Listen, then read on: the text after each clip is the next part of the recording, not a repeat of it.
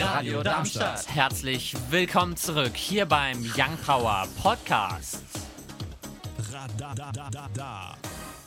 Schön, dass du eingeschaltet hast hier auf der 103,4 MHz oder im Livestream unter live.radiodarmstadt.de. Hier heute mit mir, dem Paul, mir, dem Finn, mir, dem Gaston und mir, dem Leon.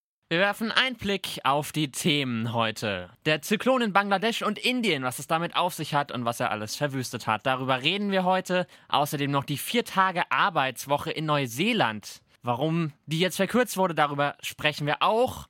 Und der Flugzeugabsturz in Pakistan, da müssen wir auch noch drüber sprechen. Wir springen rein ins erste Thema für heute. Diesmal starten wir mit einem Thema von Finn. Leider haben wir das vergessen aufzuzeichnen und er musste jetzt schon los, deswegen lese ich das jetzt vor. Aktuell wird in Neuseeland über eine Vier-Tage-Woche debattiert. Das würde die vom Coronavirus schwer getroffene Tourismusbranche ankurbeln. Regierungschefin Yazida Ardern ermuntert die Arbeitgeber im eigenen Land, über die Einführung der Vier-Tage-Woche nachzudenken. Außerdem solle man über flexiblere Modelle nachdenken. Grund dafür sei, dass viele Neuseeländer und Neuseeländerinnen angaben, mehr im eigenen Land zu reisen, wenn dies die Arbeitszeiten zulassen würden. Augenscheinlich wird die Vier-Tage-Woche von vielen Menschen im Land gefordert. So Ardern auf Facebook. Die neuseeländische Firma Paper Tool Guardian sorgte bereits 2018 für Aufsehen, als sie für ihre über 200 Mitarbeiter und Mitarbeiterinnen die Vier-Tage-Woche einführte. Dadurch seien ihre Mitarbeiter und Mitarbeiterinnen zufriedener und auch produktiver, so Firmengründer Andrew Barnes. Dieses Modell könnte auch nicht nur die neuseeländische Tourismusbranche, sondern auch die gesamte Wirtschaft im Land ankurbeln und damit eine Lösung für die Krise sein. Außerdem wolle man laut der Regierungschefin die Wirtschaft mit Milliarden Investitionen fördern und neue Arbeitsplätze schaffen. Also Fakt ist jetzt aktuell, sie überlegen, das zu machen, richtig? Okay. Warum nicht? Es wird ja jetzt, vielleicht kann man es schon sagen, dank Corona oder durch Corona wird den Arbeitnehmern ja auch zunehmend entgegengekommen. Zum Beispiel steht ja allen Leuten bei Twitter offen, dass sie die ganze Zeit einfach zu Hause arbeiten können. Deshalb, das ist ja im Sinne der Arbeitnehmer. Naja, wir sind auf jeden Fall gespannt, würde ich sagen. Die News mit Leon und Gaston. Am gestrigen Freitag, den 22., ist ein Flugzeug der Pakistan International Airline, kurz PIA, in einem Wohngebiet nahe der 14 Millionen Einwohnerstadt Karachi im Süden Pakistans abgestürzt. 97 Insassen sind dabei gestorben. Zwei Menschen überlebten. Im Krankenhaus von Karachi wurde der Notstand ausgerufen. Bürgermeister Akhtar berichtet, dass fünf oder sechs Häuser zerstört wurden.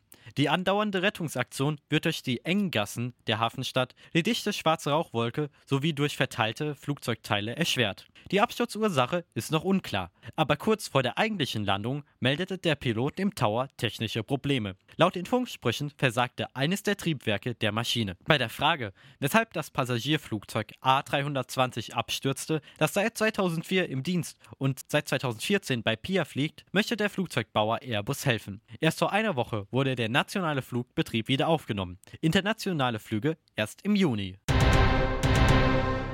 In einem Interview mit der Rheinischen Post hatte die nordrhein-westfälische Gleichstellungsbeauftragte Ina Scharenbach auf das Problem der Loverboys aufmerksam gemacht. Bei dieser Methode ist das Ziel, junge Frauen zu Prostituierten zu machen. Oft passiert das heute über soziale Netzwerke. Scharenbach sagte, das Problem ist größer als gedacht. Wir brauchen dringend einen bundesweiten Ansatz.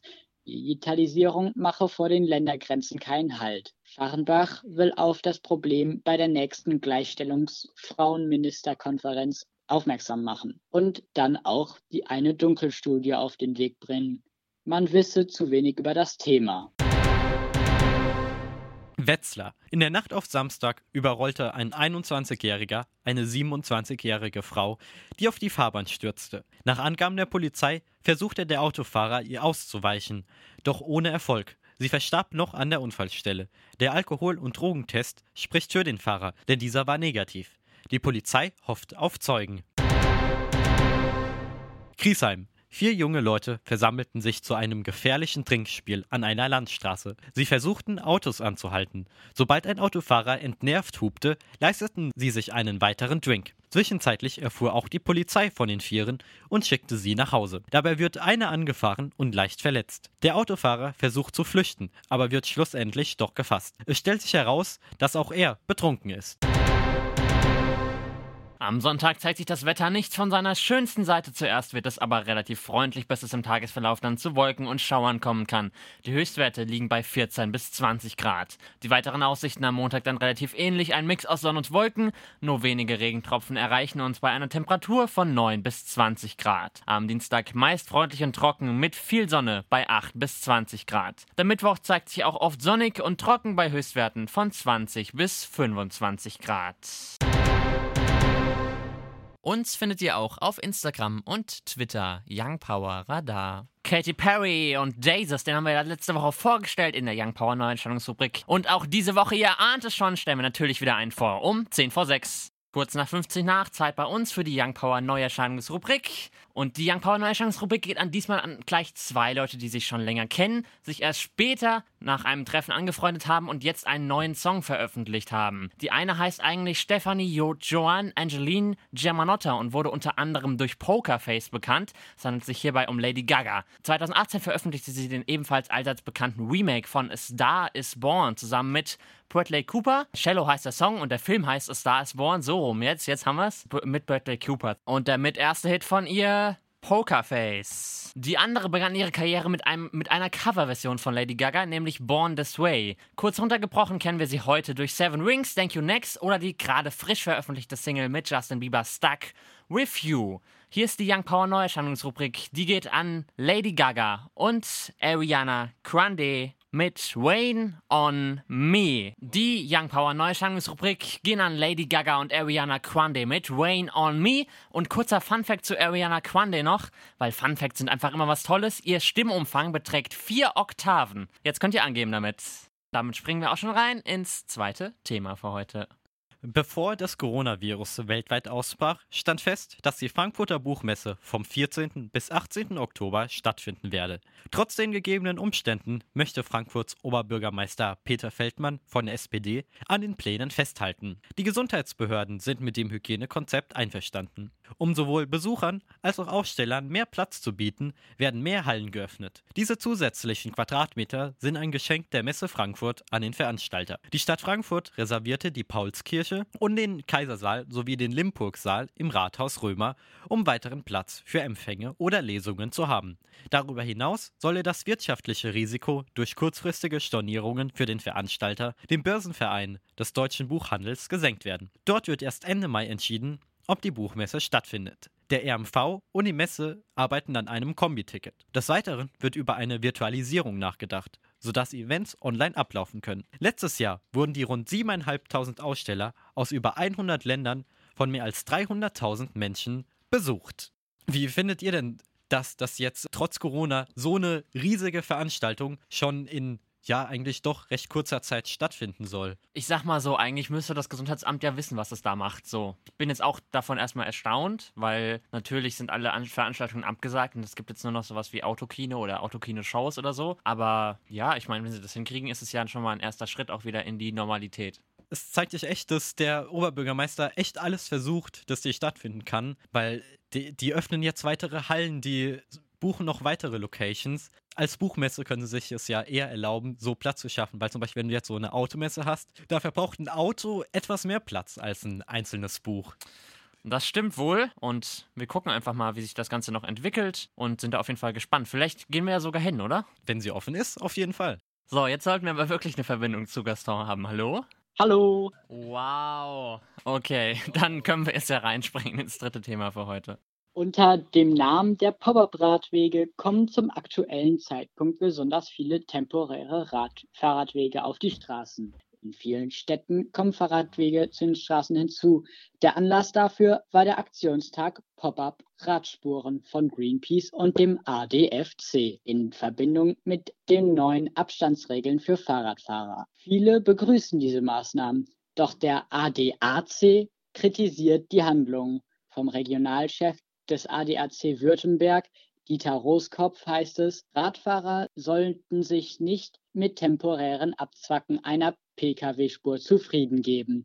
Der Hintergrund ist, dass die temporären Radwege Teile der Autospur in Anspruch nehmen. Ebenso kritisiert Roskopf, dass es eher ein langfristiges Verkehrskonzept geben soll. Ich Hab denke, oder du? Was ich äh, nicht so ganz verstanden habe, diese temporären Radwege. Ist schon bekannt, wann die nicht mehr da sein sollen? Nein, das ist jetzt erstmal quasi, ja, also temporär ins Ungewisse bisher, sagen wir es mal so. Oder ihr drei seid mehr die Radfahrer, also ihr könnt ja wahrscheinlich mehr dazu sagen als ich. Ich glaube, Finn, du bist heute so lange Rad, Rad gefahren, ne? Ja, also bei mir auch, glaube ich.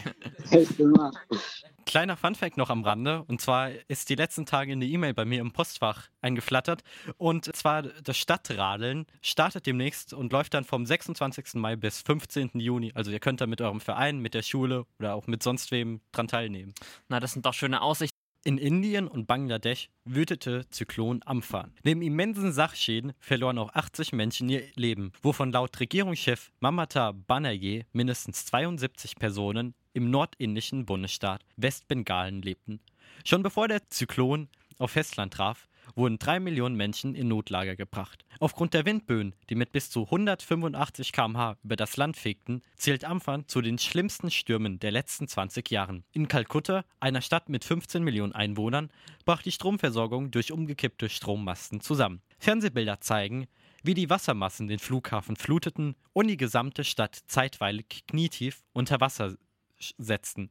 Laut den Behörden vor Ort sei in den Küstendörfern beinahe alles zerstört worden. Außerdem macht sich die Besorgnis breit, dass der Zyklon, als er über die indischen Mangrovenwälder zog, großen Schaden anrichtete. Diese gelten als UNESCO-Weltkulturerbe. Jetzt braucht es Helfer, die die Bevölkerung mit Lebensmitteln, Trinkwasser, Hygieneartikeln und Werkzeug zum Wiederaufbau versorgen keine schönen Nachrichten auf jeden Fall, aber ich finde es immer wieder erstaunlich, was so Naturkatastrophen alles anrichten. Mhm. Also klar, das war jetzt auch einer der krassesten Stürme seit 20 Jahren, aber. Aber ich weiß nicht, ob man es Fun Fact nennen kann. Obwohl die Stürme an sich immer schlimmer werden, sterben glücklicherweise immer weniger Menschen, dadurch, dass halt jetzt schon Schutzmaßnahmen ergriffen wurden. Ja, ich glaube, das ist auch eine ganz gute Nachricht. Damit können wir so zumindest so ein bisschen abgeschwächt wieder reingehen. Mit den aktuellen Bundesliga-Ergebnissen: Das Berlin-Derby Hertha gegen Union 4 zu 0. Außerdem spielte Freiburg gegen Werder Bremen 0 zu 1. Paderborn gegen Hoffenheim, da ging es unentschieden aus 1 zu 1. Wolfsburg unterliegt dem BVB 0 zu 2. München-Gladbach unterliegt ebenfalls Leverkusen 1 zu 3. Wir sind live in der siebten Minute bei Bayern gegen die SGE 0 zu 0 steht es da morgen. Dann ab 13.30 Uhr Schalke gegen Augsburg.